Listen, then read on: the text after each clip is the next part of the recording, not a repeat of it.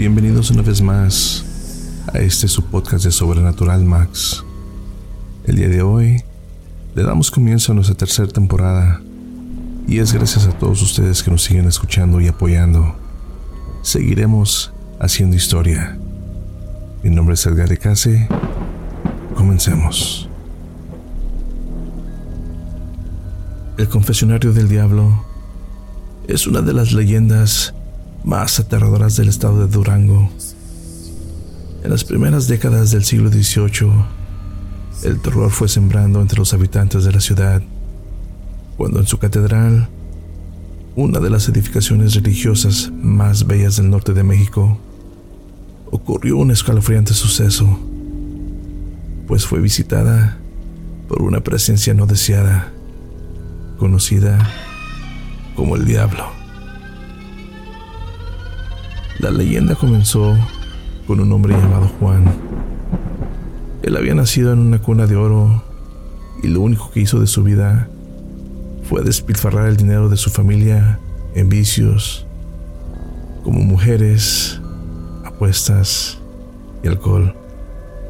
Sin embargo, como era de esperarse, llegó el día en que se quedó en la ruina y por tratar de ganar dinero fácil, comenzó a realizar actos llenos de pecado. Incluso se narra que llegó hasta quitar la vida de personas. No pasó mucho tiempo cuando sus malas acciones tuvieron repercusiones.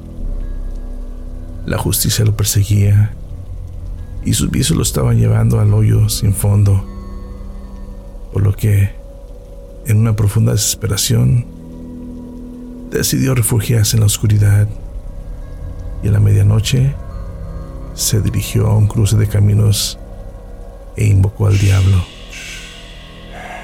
Este sí asistió a su llamado. De este encuentro se selló un pacto. Juan tendría de regreso su fortuna para así poder llevar a cabo sus deseos desenfrenados. Pero a cambio de este regalo, el diablo tomaría el alma de Juan cuando muriera. Pasaron los años y Juan se fue olvidando de los placeres terrenales. Y al ver que la fecha de su muerte cada vez estaba más cerca, el ahora viejo comenzó a preocuparse por su espíritu.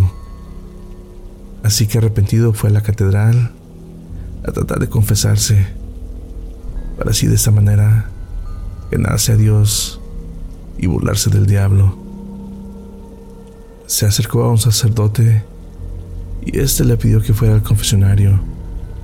Cada quien tomó el lado correspondiente. Y cuando Juan comenzó a revelar sus pecados, todo parecía que liberaría la batalla.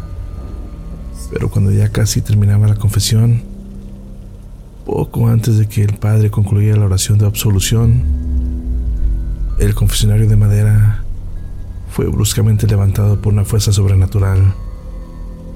Juan cayó y el sacerdote quedó encerrado en el confesionario, pues su lado había quedado contra la pared.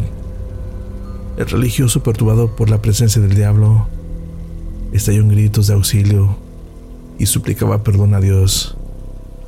Pero como todos sabemos, el diablo por quien iba era por Juan, por lo que fue encontrado sin vida en el piso sagrado, en unas condiciones dignas del infierno pues en su rostro estaba pasmado un profundo terror y su cuerpo entero se quemó como si lo hubiera alcanzado un rayo.